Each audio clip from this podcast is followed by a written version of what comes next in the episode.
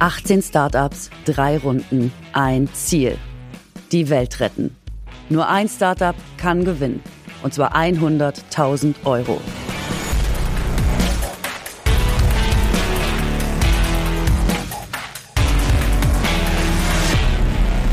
Fünf oder drei Tiny Häuser nebeneinander zusammen verbunden ergeben dann die Fläche 40, 50, 60 oder die Villa. 120 Quadratmeter kann man machen, ne? Dann nehme ich das viermal, danke. okay. Die ersten Batterien, die wir eingebaut haben, darf man eigentlich fast gar nicht erzählen, haben wir mit dem VW Caddy meiner Schwester aus Holland abgeholt. Äh, den mal schön tiefer gelegt mit zwei Batteriepacks. Heute die Vorrunde. Zwei Startups treten gegeneinander an. Nur eins kommt weiter. Welche Idee schafft es in den Recall?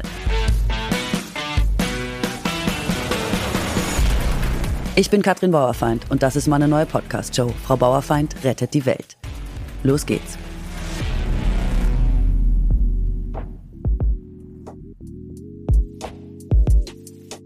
Herzlich willkommen zur besten Podcast-Show in Sachen Weltrettung, seit es Podcast-Shows zur Weltrettung gibt. In den letzten drei Folgen sind sechs Unternehmen gegeneinander angetreten und jeweils drei haben wir in Runde zwei geschickt. Und heute geht es quasi wieder von vorne los für die nächsten sechs Unternehmen kommt jetzt die erste Runde. Das bedeutet, in den nächsten drei Folgen treten jeweils wieder zwei Startups gegeneinander an, pitchen uns ihre Ideen und versuchen uns zu überzeugen, weiterzukommen. Denn im Finale kann man hier 100.000 Euro gewinnen. Quasi unser Beitrag für eine bessere Zukunft. Die 100.000 Euro Preisgeld werden zur Verfügung gestellt von Planet Hero, eine Initiative der Zürich Versicherung. So, und wenn ich jetzt die ganze Zeit hier von uns und wir rede, dann wissen bereits eingehörte Wegbegleiter dieses Podcasts, wen ich meine. Es ist wie immer der sehr geschätzte Kollege und Fan der Weltrettungsidee, Johannes Strate. Servus, Katrin. Überlegst du dir eigentlich auch jedes Mal so irgendwie, wie du mich schön auch begrüßen kannst? Ja, schon ein bisschen. Also ich meine, es ist ja auch so ein Be Begrüßungsbattle hier. Also die, die, Rampe, die du baust, ist jedes Mal ein bisschen spektakulärer. Und ich meine, ich wollte jetzt einfach mal so ein bisschen, ich wollte jetzt einfach mal so ein bisschen trockener um die Ecke kommen und nicht jetzt so, also weißt du, einfach, einfach so ein bisschen beitragen und nicht versuchen, da jetzt auch noch drüber zu gehen. Mhm. Also ja. einfach so ein Servus muss ja, manchmal, Servus, muss manchmal reichen. Servus ist mir als Norddeutscher auch so derart fremd, dass ich einfach dachte, Servus ist schon so ein, so ein komisches Wort, schmeiß ich es einfach mal rein. Ja, ist das Trockenste, was dir eingefallen ist. Ja. Jetzt nochmal ganz kurz, wie findest du unsere, unsere Reise bislang? Finde ich sehr schön. Sehr viele interessante neue Sachen kennengelernt. Ne? Also wirklich auch viele Sachen, die man nicht wusste. Wir sprechen da ja jedes Mal mit totalen Expertinnen. Und das finde ich schon, schon sehr spannend. Also man kann hier in diesem Podcast auch viel lernen. Ne? Wir sind Total. ein Wissenspodcast. Und man hat trotzdem die ganze Zeit gute Laune, weil man das denkt, stimmt. wie geil ist das denn, dass da jemand drauf gekommen ist? Ja, voll. Man ich geht glaube, ein bisschen glücklicher ins Bett abends. Das ist so. Und ja. ich glaube, äh, unser, unser erstes Startup kann schon wieder dazu beitragen, dass wir sehr froh sind. Los geht's.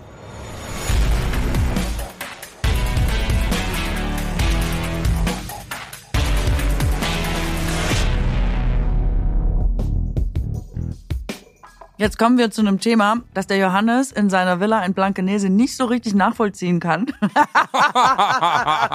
Den hast du dir lange zurechtgelegt, ne? Google, teure Stadtteile Hamburg. Ja, wirklich. Ich war das letzte Mal in Blankenese, wahrscheinlich, da warst du häufiger da.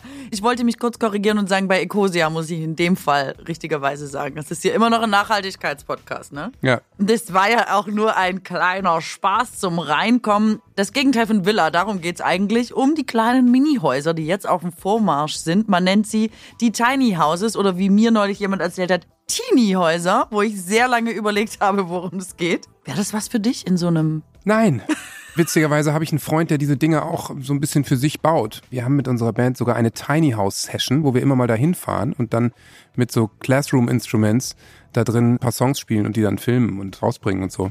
Also es ist wahnsinnig trendy, ne? Tiny House gerade. Das stimmt und Tiny Häuser lösen vielleicht auch ein Problem, beziehungsweise zwei große Probleme. Zum einen, wir haben viel zu wenig Wohnraum. Jeder, der jetzt schon mal was gesucht hat, weiß, es ist wie Deutschland sucht den Supermieter. Du findest wahrscheinlich eher einen Job, für den du nicht geeignet bist, als einfach eine Wohnung. Und das andere ist, Bauen ist einfach ein sehr CO2-lastiger Sektor. Für beides brauchen wir Lösungen und vielleicht haben wir die ja jetzt gefunden mit unserem nächsten Startup. Die machen Tiny Häuser. Sie heißen Green Mobile Home und bei uns sind jetzt Hüsse Duro und Michael Kostache. Herzlich willkommen. Schön, dass ihr da seid. Ja, vielen Dank für die Einladung. Hallo. Hallöle. Hallo. Wie rettet ihr die Welt? Wir retten die Welt mit 20 Quadratmetern, sprich mit unseren Tiny Houses, äh, Tiny Häusern. Together we change ist unser Motto. Nur zusammen können wir die Welt retten. Green Mobile Home kann hier einen Beitrag dazu leisten, aber wir brauchen natürlich die Menschen dazu, die unsere Nachhaltigkeitsgedanken teilen und sich für das Thema Downsizing interessieren. Denn less is more und daher kann weniger auch mehr sein. Durch die geringe Fläche und weniger Materialeinsatz von unseren Tiny Houses können wir den CO2-Fußabdruck automatisch damit verringern. Außerdem bestehen unsere Häuser zu 80 Prozent aus Holz. Das ist ein nachwachsender Rohstoff, wo wir unsere eigenen Waldbestände pflegen und aufforsten. Bei jedem verkauften Tiny House werden zehn Bäume gepflanzt. Die Holzrückstände werden gespendet durch eine Brennholzspende-Initiative. Green Mobile Home ist nicht nur ökologisch nachhaltig sowie ökonomisch, sondern hat den Fokus auch auf den sozialen Aspekt gerichtet. Wir möchten Communities gründen mit Tiny Houses, wo wir erstens für jeden Menschen das passende Tiny House für sein Budget anbieten und wir dadurch Menschen mit einem kleinen Budget Eigentum ermöglichen. Und zweitens bringen wir das Miteinander in den Fokus, um die Gemeinschaftsräume, Werkstätte, Gewächshäusern, die Kommunikation sowie das Zusammenleben zu stärken. Ja, was man nicht vergessen sollte, dass wir auch Wohnraum schaffen mit den kleinen Häusern. Das Thema Nachverdichtung ist sehr wichtig, weil es gibt Baulücken oder Flächen, die man mit dieser konventionellen Bauweise gar nicht bebauen kann. Und da kommen unsere nachhaltigen Tiny Häuser oder die auch übersetzt winzige Häuser ins Spiel. Wir können die Häuser auch natürlich auch ohne das Fahrgestell etwas größer gestalten. Wir haben auch viele Nachfragen und Anfragen auch von älteren Menschen, die äh, barrierefreies Wohnen äh, zum Beispiel auch, wo es gefragt ist. Und das ist auch mit unseren Häusern auch auf jeden Fall möglich. Wir haben Menschen, die Grundstücke haben, so frei und leerstehende Grundstücke, äh, was brach rumliegt, sage ich jetzt mal. Wiederum auf der anderen Seite haben wir Menschen, die suchen solche äh, Stellplätze. Und wir wollen die Menschen davon begeistern, sowie zum Nachdenken bringen. Live tiny, Live tiny, dream big. Wie seid ihr denn auf die Idee gekommen, dass Tiny Häuser euer Ding sind? 2018 oder 17 kam die Bewegung ja nach Deutschland. Äh, stärker war es ja vertreten in den skandinavischen Ländern oder in den 60ern in Amerika. Mhm. Ich habe mich 2018 mit dem Thema allgemein beschäftigt, mit äh, Eigentum, allgemein ein eigenes Häuschen zu besitzen und dann Wohnungsnot kam auch. Wohnungsnot auch natürlich. Und dann bin ich auch auf diese Tiny House äh, Lösung gekommen habe dann von dieser Idee auch meinem besten Freund äh, Michael an einem Abend erzählt und er fand das auch äh, sehr, sehr gut, die Idee und konnte sich auch damit letztendlich identifizieren und dann haben wir zusammen äh, 2019 die Firma gegründet, um, wie gesagt, Menschen, die ein kleines Budget haben, aber wiederum äh, ein Eigentum haben wollen, sowas zu ermöglichen. Wie ihr schon sagt, das ist ja quasi so Peng. Auf einmal waren überall Tiny Häuser. Jeder hat Urlaub im Tiny House angeboten. Jeder hat über Tiny Häuser geredet. Sogar die Tagesschau. Alle, ja. War, da seid ihr ja mit reingerutscht sozusagen. Was hat euch trotzdem sicher gemacht, dass ihr auf diesem Markt überhaupt Chancen habt oder dass ihr überhaupt so weit nach vorne kommen könnt mit eurer Idee, die ja auch viele andere dann zu der Zeit hatten? Ja, genau. Also es war nicht nur das Tiny House an sich, sondern überhaupt unser Marketingkonzept. Ich komme aus der Messebranche, also sind wir mit einer Messe gestartet auf der IAA, wo uns keiner erwartet hätte. Also wir sind da, wo keiner ist und versuchen diese Tiny House Bewegung an die Menschen ranzubringen. Und tatsächlich hat dieses Marketing-Strategie bis heute funktioniert. Auf die Leute zugehen, ihnen das erklären in Bauausschüssen oder zum Beispiel in Beratungsgesprächen.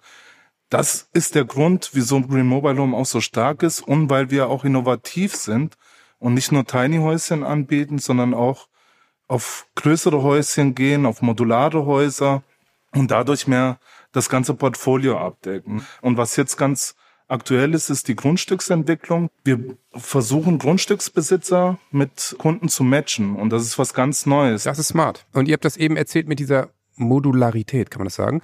Das heißt, wenn ich bei euch jetzt ein Tiny House bestelle oder mich dafür interessiere, Kann man da eine Villa draus machen, will der Johannes wissen. Wie viele Zimmer kriegt er denn da zusammen? Die Bauerfeind. Meine Frage war eine andere.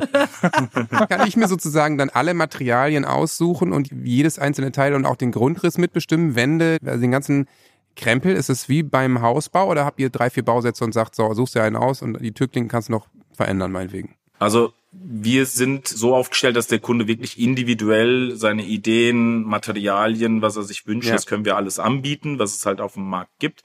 Natürlich ist es leider auch mit einem Aufpreis äh, verbunden. Wir stellen das aber transparent dar äh, und, und können the theoretisch für jedes Budget ein Haus anbieten. Tiny House, den Begriff verbindet man aber das Haus auf Rädern, auf dem Fahrgestell. Wie Michael schon gesagt hat, wir haben unser Portfolio in dem Sinne erweitert, weil wir nach Gründung drei Monate später nach 10, 15 Beratungsgesprächen gemerkt haben, dass manche Menschen tatsächlich schon 30, 40, 50 Quadratmeter Wohnfläche suchen und äh, tatsächlich haben wir auf der Basis dann auch die Modulhäuser entwickelt. Das heißt, ich nehme das Tiny House, mache die Räder weg und fünf oder drei Tiny House Häuser nebeneinander zusammen verbunden ergeben dann die Fläche 40, 50, 60 oder die Villa. Am Ende, wenn ich halt das Ganze mit den jeweiligen Tiny House äh, Rechtecken oder Schuhkartons nenne ich jetzt mal erweitere. 120 Quadratmeter kann man machen, ne? Ganz am Ende. Dann nehme ich das viermal, danke. Ja, Okay. Wie wohnt ihr denn? Wohnt ihr im Tiny House? Wir sind gerade nicht in einem Tiny House. Sondern in der Villa dahinter. Genau. Aber ah, ich habe ja. die denen äh, vermietet. Wir selbst haben so eine Art Wochenend-Tiny House oder so ein Büro-Tiny House, wo wir uns dann da treffen und die Kunden auch einladen, da so Workshops machen und alles erklären. Dauerhaft, wie gesagt, bin ich der Typ, wo ich sage, ich kann so mit drei, vier, fünf Tiny Häuser zusammengepackt mit diesem nachhaltigen Produkt auf 60 Quadratmetern kann, kann ich da auf jeden Fall leben, ja. Witzig. Ein Freund von mir hat sich auch selbst ein Tiny House gebaut und in den Garten gestellt und arbeitet nämlich da drin, weil im Haupthaus die Kinder ihr Unwesen treiben. Aber weil du das vorhin gesagt hast, man kann die Räder dann auch abnehmen, wenn es größer wird. Das ändert doch was an der Baugenehmigung, ne? Weil stimmt das, dass wenn Räder drunter sind, dass man das dann theoretisch eigentlich ohne Baugenehmigung überall hinstellen darf, wenn der Platz einem gehört? Nein, das stimmt nicht. Mist. Kann ich nicht bestätigen. Ja, es stimmt nicht, Johannes. Nein, das stimmt nicht. Ja? Diese Anfragen haben wir ganz oft. Also das Tiny House hat ja ein Fahrgestell, das ist auf dem Trailer drauf. Ja. Und das Tiny House kann nur eine Baugenehmigung bekommen, wenn es nicht fest mit dem Trailer verbunden ist und es als Ladung gilt. Ist das Tiny House fest mit dem Trailer verbunden, so ist es ein, eine Art Wohnwagen und muss durch den TÜV quasi ganz durch mit dem ganzen Tiny House. Also das heißt, Du kannst dann das Tiny House auf Campingplätze hinstellen, auf Wohnwagenplätze. Aber unsere Version, die wir halt anbieten, die ist viel breitflächiger, weil ich mit diesen Tiny Häuser als Ladung eine Baugenehmigung erwirken kann für Dauerwohnsitz, für Ferienhäuser, Gästehaus und so weiter. Das heißt, es gibt die in unterschiedlichsten Ausführungen, habe ich verstanden. Haben die alle Strom wahrscheinlich schon, ne? aber haben die auch alle Wasser und Abwasser und so? Oder gibt es die auch eben so parzellenmäßig klein, dass man die eben auch an solche Orte stellen darf, wo es kein Abwassersystem gibt sozusagen? Ja, also das kann ich dir auch gerne erklären. Das sieht so aus, es kommt darauf an, wie du es nutzen möchtest. Ne? Also wenn du es jetzt als Dauerwohnsitz nutzen Ja, dann ist möchtest, schon Abwasser nicht schlecht. Genau, dann musst du die, bist du sogar verpflichtet, die Versorgungsanschlüsse vom Grundstück anzubinden an das Tiny House. Ja. Eine andere Sache ist jetzt, wenn du das als Ferienhaus nutzt, dann kannst du das auch autark nutzen. Das heißt, ich habe dann Wassertank, Photovoltaikanlage, zum Beispiel auch Wasseraufbereitung oder so. Also das heißt, du kannst es autark nutzen, aber nur zu dem Nutzen als Ferienhaus oder halt als Dauerwohnsitz oder Gästehaus, je nachdem, wie das in deinem Garten steht, musst du die Anschlüsse bedienen. Mich würde interessieren, woher die Materialien kommen. Die machen ja bestimmt auch einen Teil der Nachhaltigkeit aus, oder? Wir sind breit aufgestellt, was auch Materialgeschichten angeht. Aktuell haben wir so oder so strategisch gesehen das Thema Einkauf, Materialien, Preissteigerung, weltweit die Problematiken. Wir haben immer versucht, strategisch unsere Partnerschaften und Zulieferer lokal zu sourcen, auch zu, zu setzen. Wo ist das Know-how? Wo sind die hauptsächlichen Materialien? Also sprich Holz und haben uns dann entschieden, äh, durch eine Tour durch Transsilvanien in Rumänien, da wo auch mein bester Kumpel und Partner und langjähriger Freund Michael sch- herstammt, dort unsere Produktionslinie aufzubauen und von dort kommen auch die Materialien, sprich auch, das sind EU-Materialien, die dann ja im Ganzen dann bei uns im Werk dann auf, auftauchen letztendlich oder kommen und dann bauen wir das Tiny House dort zusammen. Also das muss man sich nochmal so vorstellen. Ich komme ja aus Rumänien, bin dort geboren, bin dann hergekommen mit meinen Eltern, wo ich fünf Jahre alt war. Und das ganze Holz kommt ja aus Osteuropa, ne? Und das wird Ja. dann von größeren Unternehmen dann hier verarbeitet. Und wir haben gesagt, wieso sollen wir es denn nicht da verarbeiten, wo das Holz kommt, wo die eigenen Waldbestände sind und nachgeforstet werden, damit wir das besser prüfen können und lassen dort die Häuser bauen, haben unser eigenes Werk mit unserer Produktionslinie und die Mitarbeiter sind auch nicht von ihren Familien, also quasi getrennt und sind viel motivierter und lassen dann die Häuschen hierher nach Deutschland schicken. So, der Johannes hat sich jetzt entschieden, der möchte schon mal das erste Modul im Garten haben. Was muss er denn bezahlen, wenn er das jetzt haben will? Ich wohne alleine, ich nehme die kleinste Variante so ungefähr, ne? Also sagen wir mal, Genau. meine Frau und mein Kind zieht da jetzt nicht ein. Also wie gesagt, wir haben hier die Tiny Häuser mit Fahrgestell und da bewegen wir uns, das kommt immer auf die Länge vom Fahrgestell an. Die kleinste Länge ist 5,5 Meter, von Flemix ist das. Voll ausgestattet mit Laminat, mit Küche, mit Fußbodenheizung, WC, Dusche, alles mit dabei. Fußbodenheizung. Okay, wow. Oder eine Luft Ja. Das ist dann, wie gesagt, das planen wir mit, mit dir oder mit demjenigen, der das möchte. Und die kleinste Variante, das fängt an schlüsselfertig komplett bei 49.990. Und im Durchschnitt liegen die Tiny Häuser bei 7,2 Meter und bei äh, 60 bis 65.000 Euro. Bei den Modulhäusern, da gibt's die Cubes, die fangen bei so 40 Quadratmeter bis 155, wenn wir über die Villa, das böse Wort Villa, Tiny und Tiny House passt ja nicht. Da geht's los so um die äh, 85.000 Euro und durchschnittlich bei 200.000 Euro für ein 80 Quadratmeter Modulhaus mit Terrasse und auch mit allen möglichen Elementen, die im Haus sein müssten. Habt ihr denn gerade im ländlichen Bereich auch festgestellt, dass es da eher noch Vorbehalte gegenüber Tiny Häusern gibt? Ich komme aus einer Gegend, die man als ländlich bezeichnen könnte und weiß, dass das überhaupt noch gar nicht im Bewusstsein ist. Wollt ihr da mal hinfahren und Marketing machen? Ja, Katrin, das machen wir auch, weil wir kommen aus dem, weil wir kommen aus dem Main-Kinzig-Kreis und das ist ein ländlicher Bereich. Das ist vielleicht so um die, ja, 60 Kilometer von Frankfurt entfernt. Und wir gehen tatsächlich aktiv auf die Bauämter zu, erklären dir das. Wir haben ja auch natürlich Projekte hier, wo dann halt die Tiny Häuser publik werden. Wir gehen auf Messen und zeigen die Häuschen.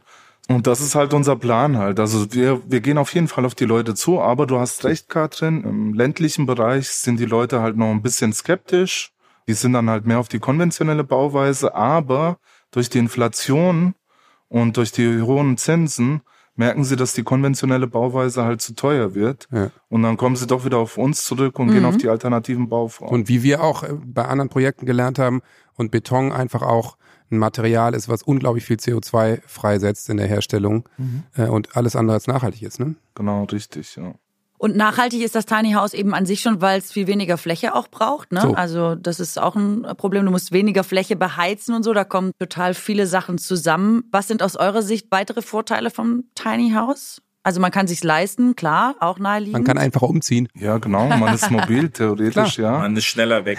wir müssen halt, sag ich mal, Werbung machen, dass doch weniger mehr sein kann. Ne? Manche Leute oder Menschen haben ja davon noch nichts gehört von Tiny oder Tiny Häusern oder Modulhäusern, aber zufällig online das sehen und nach dreimal schauen, melden die sich auch und informieren sich ja auch bei uns. Ich habe auch viele ältere Menschen, die jetzt auch sagen, wir haben ein Reihenhaus, äh, die Kinder sind raus, die 180 oder 160 Quadratmeter Wohnfläche äh, macht so keinen Sinn mehr. Dann verkaufen die letztendlich dieses große Haus und holen dann letztendlich bei uns eine Alternative, was auch für die Zukunft, ich sag mal Sprichwort Barrierefreiheit, auch sehr wichtig ist für die meisten. Und diese Konzepte in Kombination Leben im Alter oder das gemeinsame Leben im Alter, das wird auch äh, stark in der Zukunft auf jeden Fall kommen.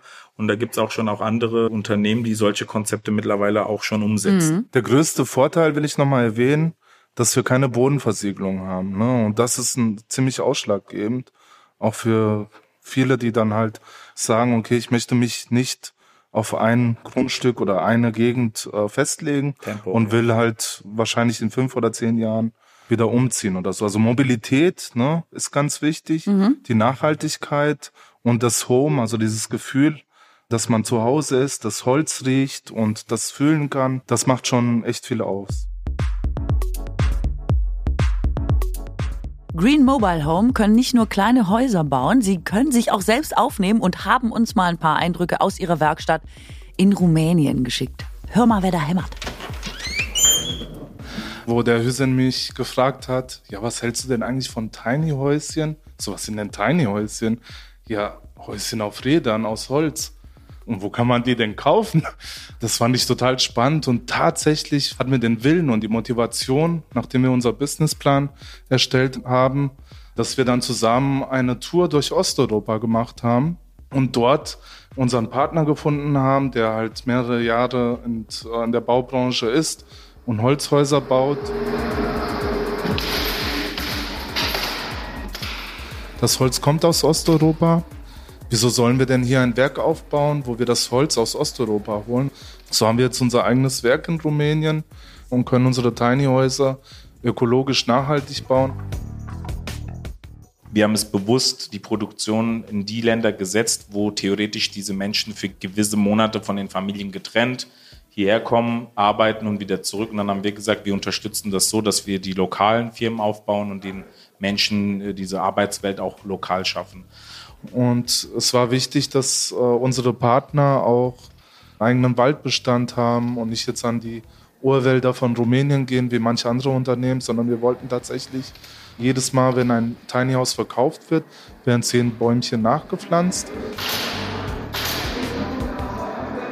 Also wenn alles passt, dann gehen wir in den Kaufvertrag rein und dann gehen wir in die Planung von dem Häuschen rein, sodass der Kunde dann individuell seine Wünsche äußern kann und wir diese auch individuell dann umsetzen. Er kriegt eine Auswahlliste, dann kann er sich Farben, Mustern, alles Mögliche aussuchen. Ist die Auswahlliste mit uns fertiggestellt, dann entsteht ein 3D-Random.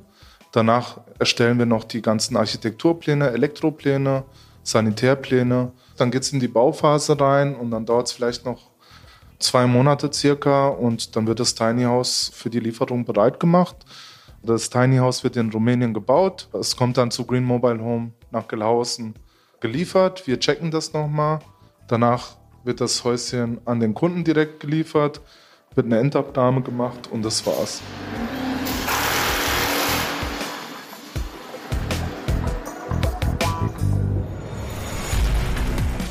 Was macht ihr mit 100.000 Euro? Wir würden das in neue Konzepte in die Entwicklung reinstecken auf jeden Fall. Alternativ wäre, dass wir selbst so ein Tiny House Park erschließen oder entwickeln, wo wir auch so Interessenten aus gewissen Regionen haben, die wirklich händeringend nach so äh, Flächen suchen. Das wäre die eine Investition oder auch in unserem Werk letztendlich, um äh, eine Produktionslinie auch zu erweitern, um auch diesen Nachhaltigkeitsgedanken nochmal weiter auszubauen mit alternativen äh, Materialien, die weniger CO2 letztendlich dann auch verbrauchen. Ja. Also ganz klar, mein Traum ist es, eine kleine Tiny House Siedlung, mhm. wo die Leute zusammenleben können, also sich Sachen teilen können. Wir wollen auch diesen sozialen Aspekt wieder hochbringen, weil man kennt es doch am Wochenende gehen die Leute meistens im Baumarkt und kaufen sich irgendwas ein, damit sie dann im Garten halt irgendwas machen können. Ne? Und das hast du dann bei so einer Community nicht, bei so einer Siedlung, sondern du teilst dir die Sachen, weil du halt noch unterschiedliche Werkstätten hast, Gewächshäuser oder, keine Ahnung, Gemeinschaftsraum. Ein Rasenmäher für die ganze Siedlung. Ja. So. Genau, und da würden wir halt gerne investieren. Also das wäre so ein Traum, ja.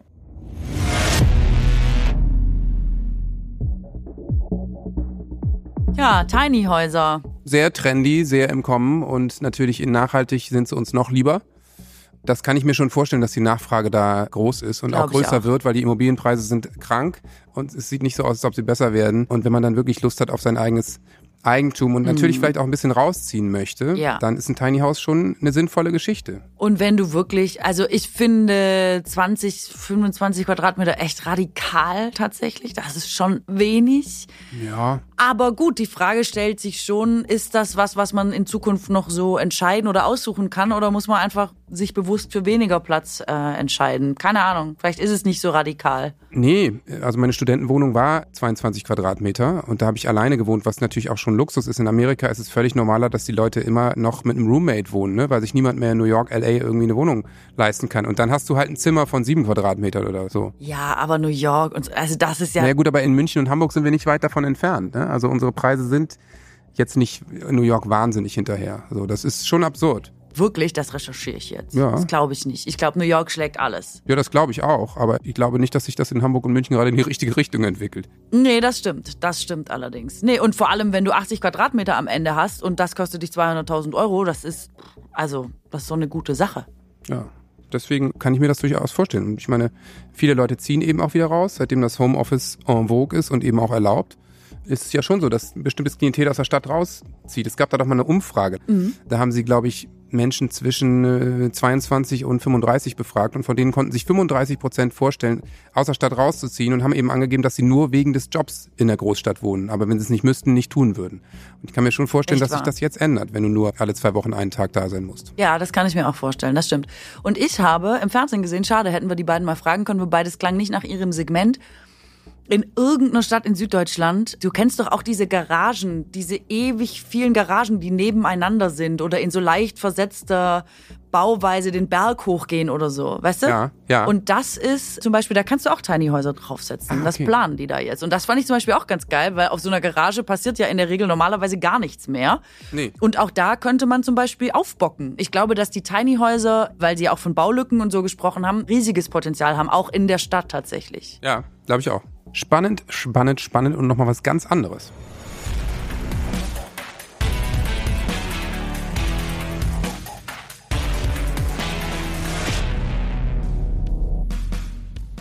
Ihr wollt mehr über die Startups und ihre Ideen erfahren? Dann abonniert unseren Instagram-Kanal. Frau Bauerfeind unterstrich rettet die Welt. Den Link findet ihr auch in den Shownotes.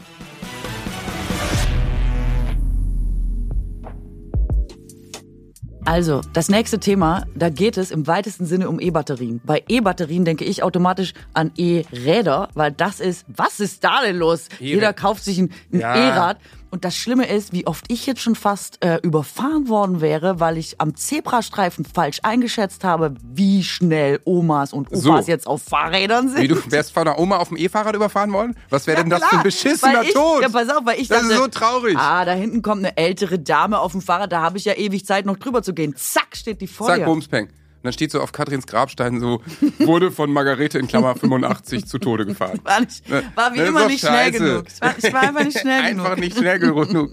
Sie hatte ihr Fahrrad nicht unter Kontrolle. Auf jeden Fall gibt es das ja jetzt nicht nur in Fahrrädern, es gibt es in Autos, in Rollern, über. Also es ist wirklich ein riesiger Markt. Und was man sich selten fragt, ist, was passiert eigentlich mit diesen ganzen Elektrobatterien, wenn sie nicht mehr in Rädern oder Autos zur Verwendung kommen können? Ja. Da gibt's die ja trotzdem immer noch. Ich habe keine Ahnung, aber Gott sei Dank gibt's ja Leute, die Ahnung haben und sich darüber Gedanken machen und da Lösungen anbieten. Genau. Und äh, genau diese Lösung, die wollen wir uns jetzt anhören. Was machen wir mit unseren ganzen E-Batterien, die zum Beispiel in Autos nicht mehr gebraucht werden können? Ja. Second Life ist ein gutes Stichwort, weil es geht jetzt um Elektrobatterien. Das Problem an Batterien, das betrifft nicht nur E-Räder, sondern auch E-Autos, also überall, wo eine Batterie quasi drin ist. Akkus halten einfach nicht ewig. Da stellt sich die Frage nach dem Recycling und das lohnt sich bei Elektrobatterien eben total, weil da wichtige Rohstoffe drin sind, Kobalt und Lithium zum Beispiel.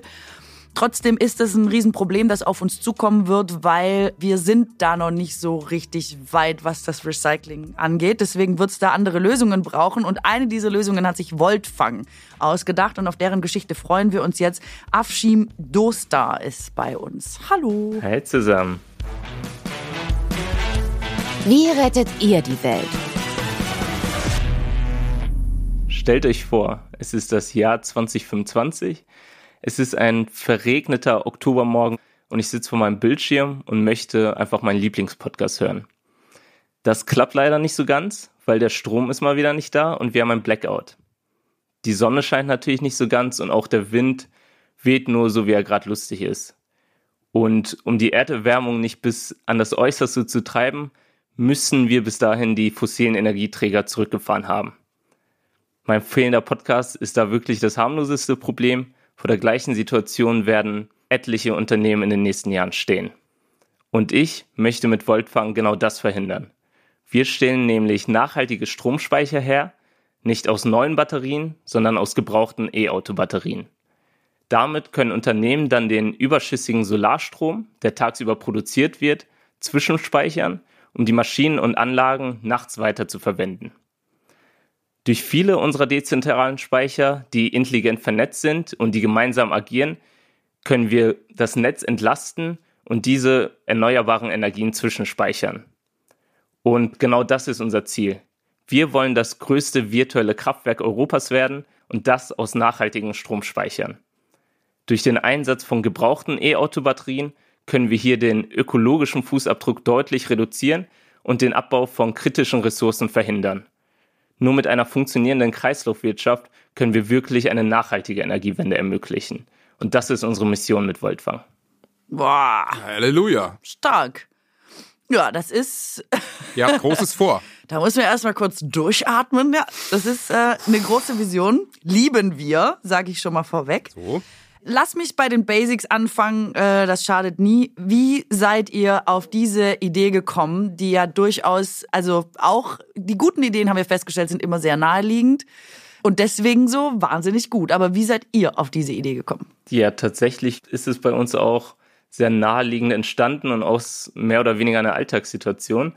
Also ich habe zusammen mit meinen beiden Mitgründern, Roman und David, vor neun Jahren angefangen habe in Aachen zu studieren und noch mit ein paar anderen Kollegen ein Wohnmobil angeschafft, mit dem wir dann unterwegs waren auf Reisen etc. Und da haben wir dann eine Solaranlage drauf installiert, um möglichst autark zu werden und brauchten noch zusätzlich eine Batterie. Die eigentliche Camperbatterie war dann zu wenig, weil wir einfach mit zu vielen Leuten immer unterwegs waren äh, auf den Reisen und auch für die Festivals hat es nicht ganz ausgereicht. Und dann haben wir Ausschau gehalten nach alternativen Batteriemöglichkeiten.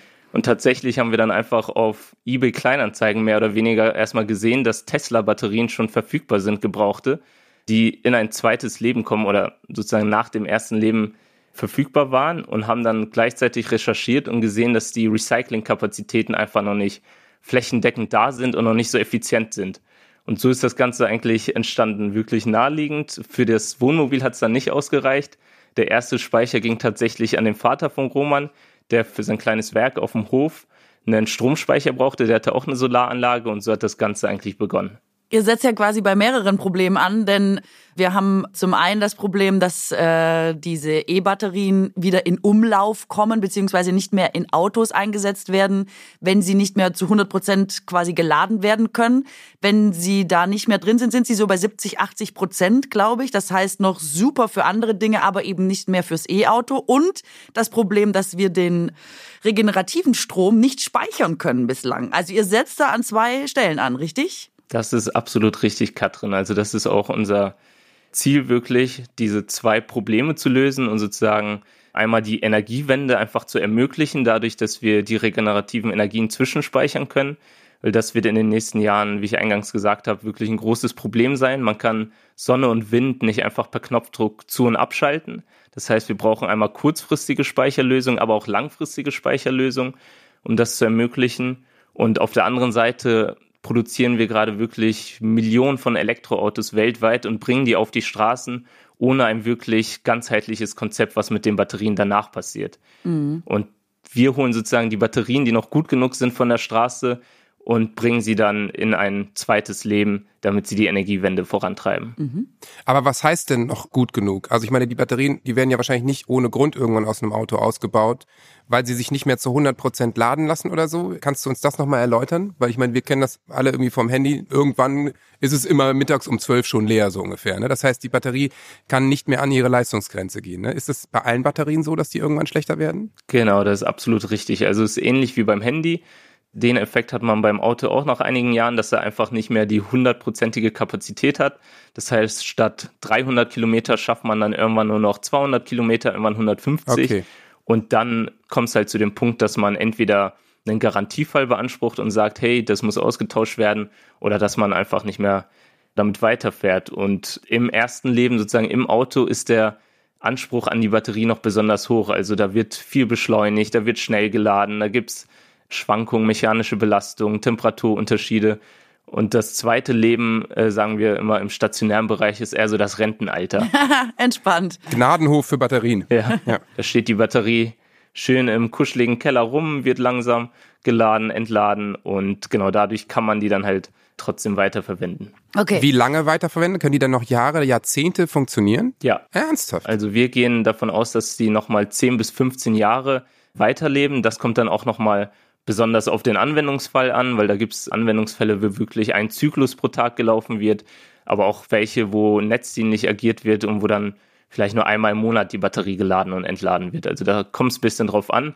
Aber da kann man schon über zehn Jahre nochmal mit weitermachen. Das ist natürlich toll. Ja, es ist super. Aber ich habe mich dann gefragt, so wie seid ihr vorgegangen? Bei eBay Kleinanzeigen hat alles angefangen und dann habt ihr einfach mal quasi den Markt abgecheckt und erstmal ein paar Batterien eingekauft und geguckt, was geht? Oder woher, wo, wie kommt ihr denn überhaupt an die Batterien, die jetzt quasi aus den, aus den Autos raus sind? Tatsächlich ging das da am Anfang wirklich über sag ich mal, eBay Kleinanzeigen, einzelne Autorecycler, sag ich mal.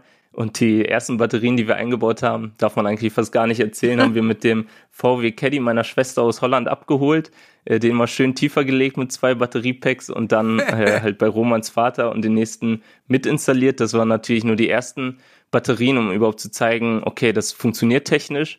Und im nächsten Schritt sind wir dann an die Automobilhersteller drangegangen, an Batteriehersteller und sind da in die Gespräche gekommen. Mhm. Wie groß ist so eine durchschnittliche Batterie, mit der ihr arbeitet und vor allen Dingen wie schwer kann man die transportieren mit zwei, drei Leuten? Wenn du sagst, ein Auto ist schon tiefer gelegt, dann reden wir ja von zig Kilos, oder? Genau, also die Batterie oder das Batteriepack, wie es im Auto verbaut ist, ist eigentlich wie so ein großer Fahrzeugunterboden und wiegt dann schon mal 200, 300 Kilo. Du Scheiße. Aber wir bauen diese Batterie dann auseinander auf einzelne Batteriemodule, die dann wiederum in so einem Batteriepack zusammengeschaltet äh, sind. Und so ein Batteriemodul kann man sich ungefähr so groß vorstellen wie ein Schuhkarton. Und der wiegt zwischen 15 und 25 Kilo. Also den kann man dann schon heben. Aber ist viel. Und ja, also da ist auf jeden Fall viel, ist auch viel Energie drin. Aber genau, das ist dann das Level, auf das wir runtergehen. Also wenn ich jetzt so einen Schuhkarton aller 25 Kilogramm dann habe, wie viel Sachen kann ich denn damit laden? Also wie effektiv ist das? Kann ich dir als zweite Batterie in einen Camper stellen und da versorgt mich das auf dem Campingplatz eine Woche oder das ist ja sicher messbar? Also wir schalten, so kann man sich das vorstellen, circa 18 von diesen Schuhkartons dann zusammen in einen von unseren Voltfang Industrials, so heißen die am Ende, wenn die dann produziert sind. Und damit kann dann zum Beispiel ein Aldi Nord, sage ich mal, also ein Lebensmittelhandel, über die Nacht versorgt werden. Da können dann die Kühltruhen drüber versorgt werden. Das ist ungefähr so die Range, worüber das reicht. Okay, das ist ja mega. Mhm. Super. Aber das ist viel, ne? Die haben da, also es ist erstmal, sind das viele Kartons. Das sind viele Kartons. Also das, unser schöner Voltfang Industrial Schrank ist dann schon so mal zwei Meter hoch, 80 mal 80. Also das ist dann schon eine Größe aber der ist dann ja auch nicht mehr mobil wie, wie im ersten nee. Einsatz. Das heißt, den kann man dann schön irgendwo in die Ecke stellen und der versorgt dann das Ganze. So ein Aldi Nord hat Platz, sag ich mal. Ne? Genau. Und was kostet so eine alte Batterie im Einkauf, sag ich mal? Und was kostet es, wenn ihr das quasi aufbereitet und zu einem Voltfang Industrial gemacht habt? Die genauen Einkaufspreise kann ich jetzt leider hier nicht preisgeben, aber man kann ungefähr sagen, dass wir bei circa ein Fünftel der Preise von Neubatterien landen im Einkauf. Mhm. Und äh, wenn sie dann für den Kunden sozusagen produziert sind und in diesem Voltfang Industrial landen, dann starten wir so circa bei 20.000 Euro, mhm. die man äh, genau dafür hinlegen muss.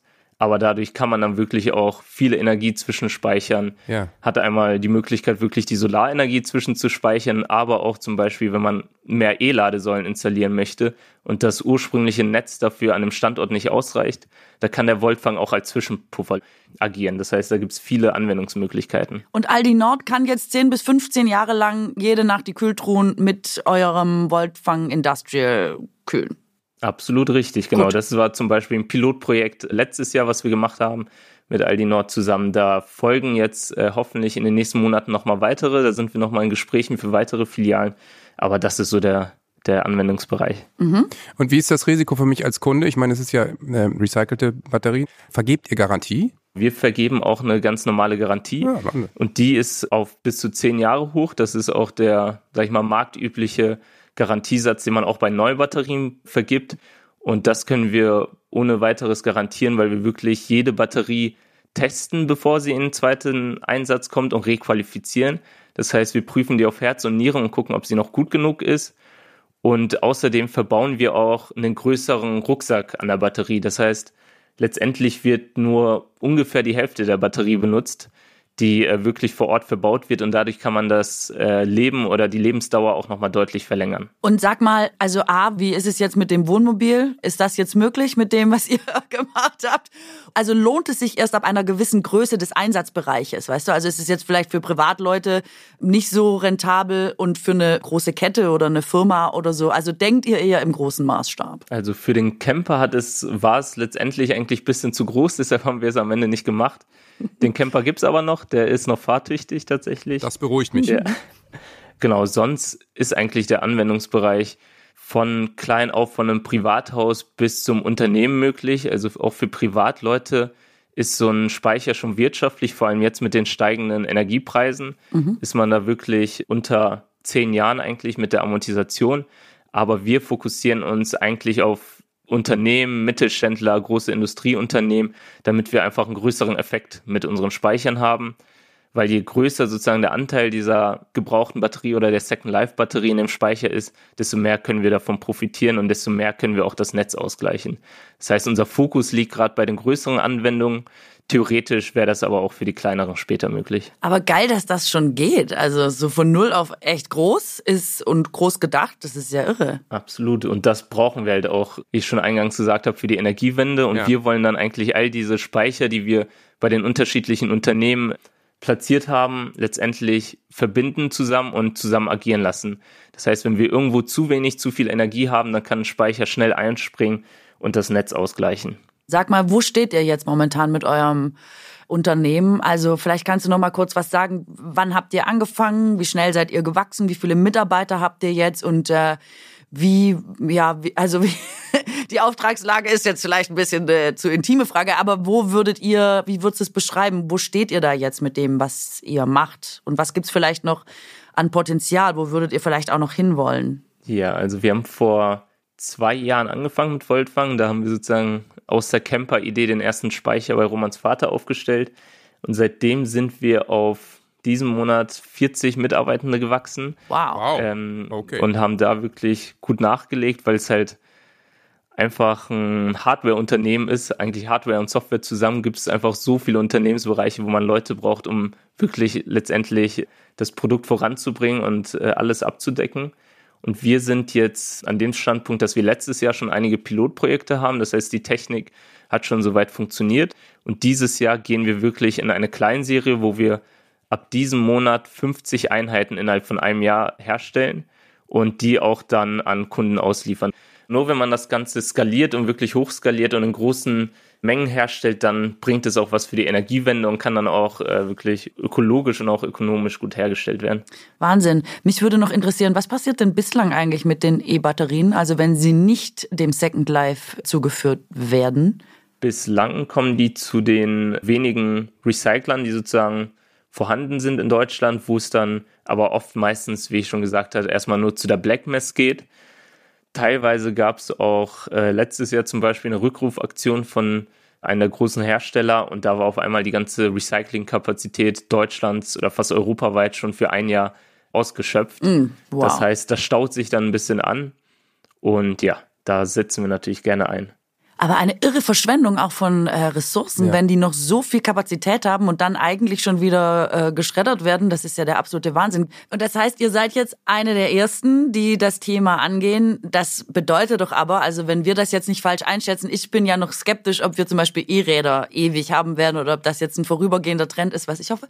Ähm, Johannes sieht das Gegenteil davon. Bei E-Autos ist es ähnlich. Ich meine, wir stehen am Anfang der E-Mobilität insgesamt. Das bedeutet, ihr geht da in einen Markt rein, der im Prinzip jetzt unabsehbar riesig ist noch, ne? Also für euch wird es eigentlich immer besser werden. Genau, also auf der einen Seite startet jetzt sozusagen erst unsere Batteriebeschaffungsseite, also die E-Autos sind jetzt wirklich erst am Wachsen.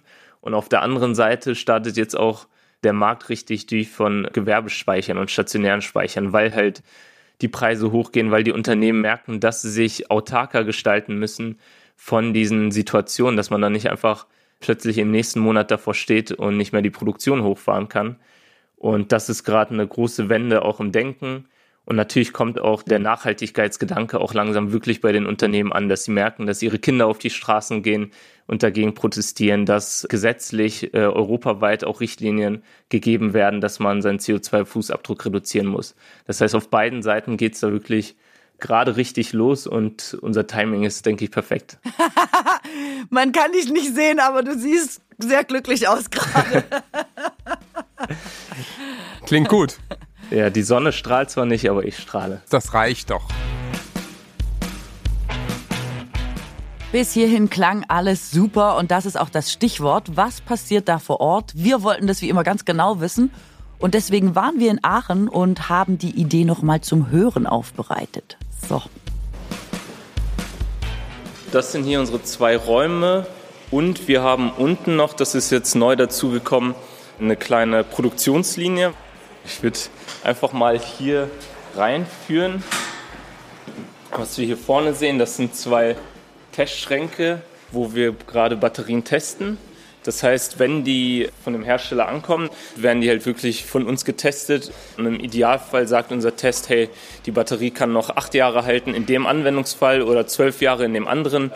Und in einem so einem Schrank sind je nach Größe circa 8 bis 18 von diesen Modulen verbaut. Hier sieht man jetzt ein Batteriemodul. In diesem Modul sind nochmal einzelne Batteriezellen verbaut. Dann sitzt vorne an der Stirnseite sozusagen von dem Batteriemodul nochmal eine kleine Steuereinheit, die auf dem Modul alles überwacht. Spannung, Temperatur und die gibt es dann wieder an unser Batteriemanagementsystem weiter, das Gehirn dahinter. Das ist hier der, unser kleiner Produktionsbereich. Gerade angefangen mit dem Aufbau der ersten Werkbänke.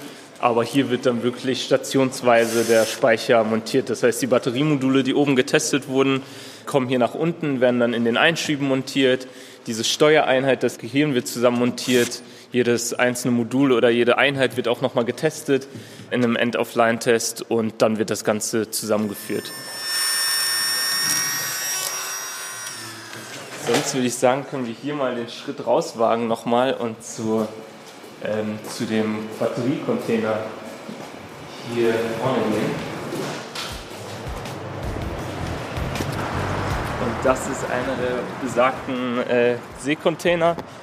Die haben wir natürlich auch Second Life geholt, passend zum Konzept und nutzen die zur Batterielagerung, weil das in dem Fall einfach sicherer ist, die nicht im Gebäude mitzulagern, die sind isoliert, klimatisiert und wir sind auch gerade dabei, die ersten mit Solaranlage und Speicher selbst aufzubauen, dass die auch in sich halt autark laufen. Könnt ihr einfach mal mit reinschauen oder auch mit reingehen. Das sind jetzt verschiedenste Module, ein Sammelsurium an Batterien, die wir bisher gerettet haben. Insgesamt haben wir jetzt, glaube ich, bis dato 2000 Module vom vorzeitigen Ende gerettet und sind da weiter fleißig dran. Was macht ihr mit 100.000 Euro?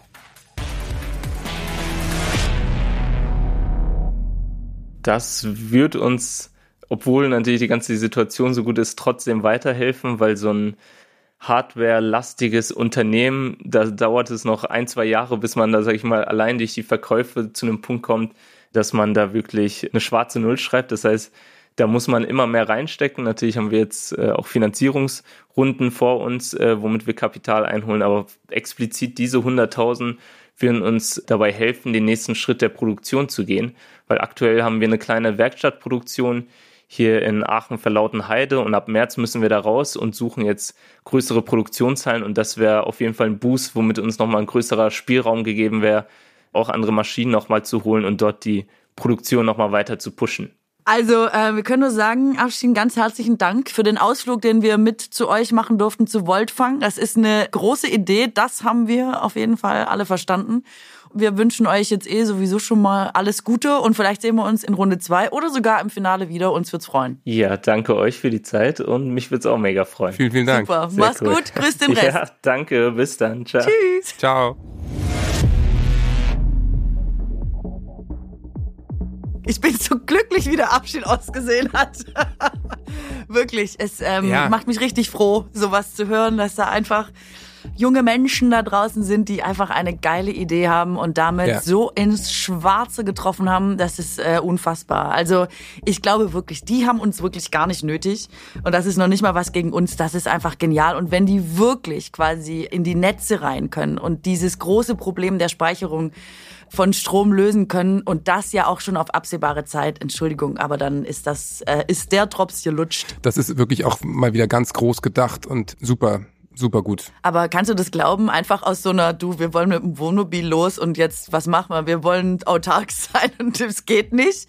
Und dann einfach. Ja, aber ich meine, es ist ja eigentlich logisch, ne? Mhm. Offensichtlich bieten das die Kfz-Hersteller nicht an. Also müssen wir das Problem eben selber lösen, so. Und wir sind zu viele auf dem Wohnmobil alle wollen schön ihr Handy laden, Mist, geht nicht mehr. Ja. Und dann kannst du auf dem Festival auf einmal nicht mehr die, die digitale Map angucken und findest nicht nach Hause. Das kann ich schon verstehen, dass es das dann ein Problem ist. Aber umso mehr macht mich das jetzt wieder sauer, dass, äh, also ich will jetzt keine einzelnen Unternehmen bashen, aber dass das geht, dass du so, also grüner geht's gar nicht. Die haben Null-Emission Tesla, weil die einfach quasi als Null-Emissionsbetrieb gelten, weil die einfach E-Autos Ja. herstellen. Die verdienen ihr Geld hauptsächlich über CO2-Zertifikate, die sie verkaufen. Ja. Und am Ende deiner Kette ist quasi dann einfach die E-Batterie, um die du dir keine Sorgen mehr machst und hast Das davor halt diese Wahnsinn. ganzen Gewinne eingestrichen. Dass das geht, ist schon auch echt ein Fehler im System. Ja, aber das ist genauso wie mit den Plastikflaschen von Coca-Cola. Ne? Ich meine, Coca-Cola stellt sowas wie ein Drittel, ein Viertel aller PET-Flaschen weltweit her. Und sie müssen sich nicht ums Recycling kümmern. Mhm. Das ist halt komplett absurd, dass man die Unternehmen da nicht in die Pflicht nimmt. Zumindest finanziell. Ich finde, es muss Ja, zumindest total. finanziell eine Möglichkeit geben, dass du nicht aus der Verantwortung raus sein kannst, weil das sind, also auch die, ne, Kobalt oder Lithium, das sind halt echt wertvolle Rohstoffe alleine. Also, dass das am Ende auch, dass du das dir holen kannst, um zu sagen, das mache ich damit, um am Ende zu sagen, ja, aber was dann passiert, ist mir scheißegal. Ist mir egal. Naja, ich habe die geht halt Kohle. Ja, ja. Wow. Das ist schon absurd. Ja, es ist richtig absurd. Okay, aber das ist nicht unser Thema. Wir finden Voltfang auf jeden Fall sehr gut. Die finden wir super. Die finden wir super.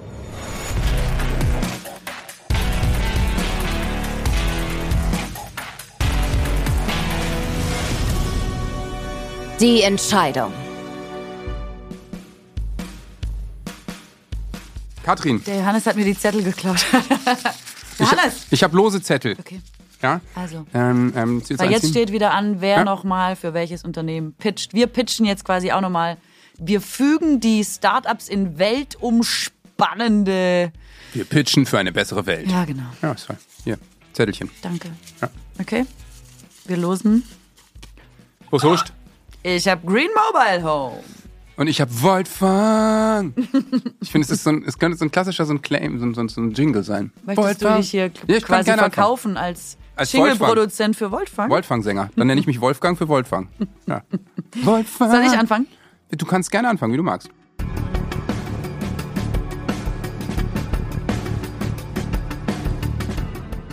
Also, pass auf, ich sage, Sag mal. das Green Mobile Home, das ist einfach, das ist so eine ganz gesunde Verschlankung jetzt mal für Mensch und Umwelt. Weißt du, weil nur was uns jetzt noch retten kann, ist Reduzierung. Das ist das Einzige, was hilft. So ist und ich sag mal, Green Mobile Home ist einfach die gesunde Hälfte von allem.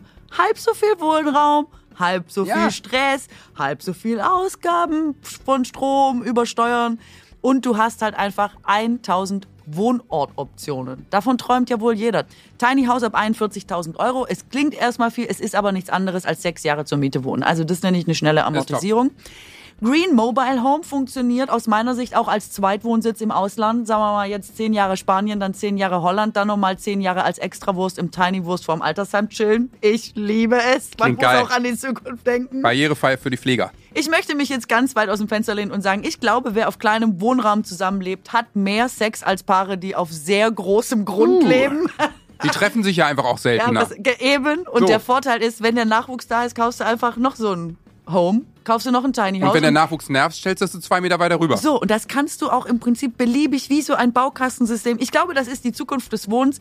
Neue Investoren in meiner Hood, ja, sage ich auch mal, nee, nicht mit mir. Ich ziehe einfach innerhalb von einer halben Stunde eine Straße weiter. Gentrifizierung my ass. So. Und jetzt, Johannes, kommt mein wichtigstes Argument. Alles klar. Die Dinosaurier sind damals ausgestorben. Klein, Ja, ja.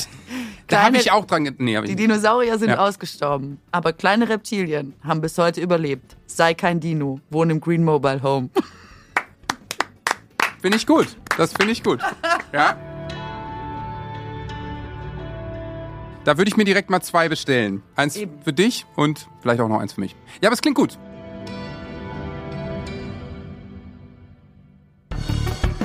Also Green Mobile Home ist toll. Aber hast du schon mal von Elektroautos gehört? Ja. Ja, das ist so ein neu modernes Ding, was ich mir vorstellen könnte, dass sich das in der Zukunft doch durchaus etabliert. Mhm. Und ähm, bis 2030 sollen zum Beispiel von diesen sogenannten Elektroautos ne, in Deutschland 15 Millionen zugelassen werden. Und weißt du, womit die Mhm. betrieben werden? Mit Elektro? Mit Batterie. mit Elektro. mit diesem sogenannten Elektro. Nee, die hängen alle an so einem Stromkabel und die sind ganz, ganz lang. Und dann kannst du in Hamburg losfahren, hängst an so einem Stromkabel und fährst bis München. Nein, die haben natürlich eine Batterie. Und eine Batterie, wie wir ja wissen, von deiner Taschenlampe in den 80er Jahren, die hält nicht ewig. Und äh, deswegen wandert die dann irgendwann auf den Müll oder sie wird eben aufgearbeitet. Und dafür gibt es eine Firma namens Voltfang. Ich möchte den Namen jetzt eigentlich nur noch singen, weil ich den so, ich finde ihn auch phonetisch so schön. Deswegen, in einer perfekten Welt erhält eben so, so jede gebrauchte Batterie ein Second Life.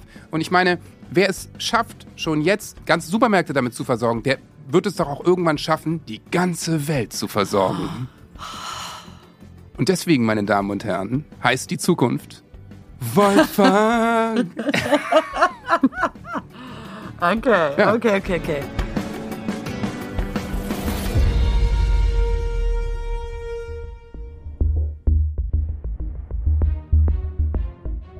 Nun, Wir haben hier wieder zwei sehr große Probleme. Ja. Man denkt erstmal, ja, das mit Strom und ähm, E-Batterien, das ist riesig. Du sagst auch beeindruckende Zahlen. Es wird tendenziell die ganze Welt betreffen. Wir wissen aber auch, dass Wohnraum ein großes Problem ist und Bauen ist auch ein großes Problem. So ist es. Weil da so viele Ressourcen. CO2-Emissionen entstehen. Insofern, boah, ist auch diese Entscheidung keine leichte. nee. Man Mhm. könnte natürlich, ich würde auch, da, da habe ich schon mal gedacht, die beiden Unternehmen muss man eigentlich zusammenbringen, weil vielleicht kann man so mit so einem, so einem Green Mobile Home, wenn das Mhm. Ja. irgendwo im Wald steht, vielleicht muss man das Mit ja mit einer Batterie Batterien betreiben, mit betreiben, einer ja. gebrauchten Autobatterie aus einem verkackten Vollkommen Tesla. richtig. Ja. Ja, das hilft uns jetzt nichts, weil wir haben nicht die Möglichkeit, das zu kombinieren. Wir müssen uns entscheiden. Und okay, also ich würde schon sagen, dass Voltfang einfach da eine sehr starke Idee hingelegt hat, was ja auch nochmal beweist, dass ein paar Leute auf der Welt, sie haben es ja, oder in Europa haben sie gesagt, vier bis fünf andere Unternehmen gerade parallel auch diese Ja, Idee ja. hatten, die eigentlich naheliegend ist, einfach und dann ist es auch genial, weil da ist Absolut. Second Life sinnvoller denn je. Wohnraum ist auch ein Problem, aber ich ich, wär, Ja, ich glaube vor allen Dingen, man wird alle diese fünf, sechs, man wird wahrscheinlich 50 Unternehmen brauchen, weil das, was wir noch überhaupt nicht absehen können, ist eben wirklich diese Millionen, Milliarden Batterien, die irgendwann anfallen. Ganz wir genau. haben uns einfach noch keine Gedanken gemacht, was damit passiert. Und es muss ein System geben, um diesen Batterien eben ein zweites Leben zu geben. Und da muss man wahrscheinlich dringend, hätte man vorgestern damit anfangen müssen. Und zum Glück hat Voltfang das gemacht. Ja, wir wissen ja jetzt auch um die Probleme unserer Stromversorgung. Insofern ähm, ja, bin ich bei dir und ich würde auch sagen, wir unterstützen. Wir- Voltfang! Voltfang ist eine Runde weiter. Herzlich willkommen in Runde zwei.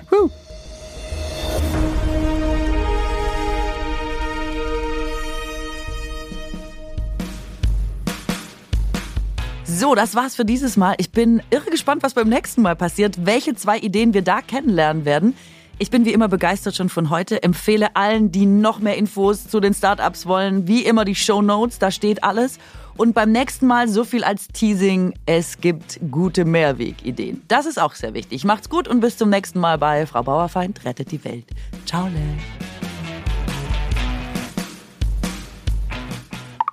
Hallo liebe Afshin, danke für Runde 1. Wir fanden es so gut, wir haben gedacht, wir sehen uns in Runde 2. Hey Katrin, danke dir für die tolle Nachricht. Das ist echt super und wir freuen uns mega auch bei der nächsten Runde dabei zu sein. Und auch einfach mal zu erzählen und für die Leute da draußen zu erzählen, wie man mit einer ganz simplen Idee auch etwas bewegen kann und wie man die ganze Welt damit äh, ein Stück weit besser machen kann. Also bis dahin alles Gute und ich freue mich.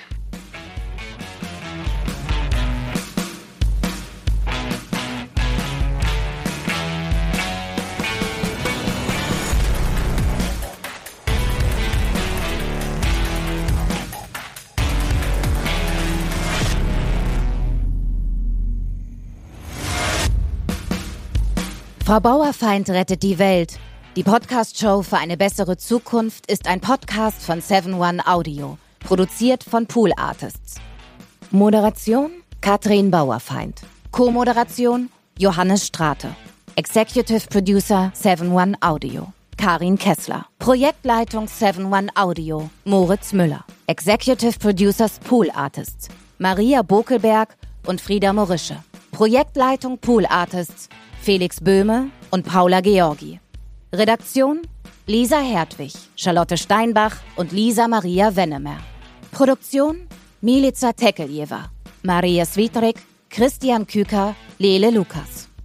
Sprecherin Anne Dürr. Musik Joscha Grunewald.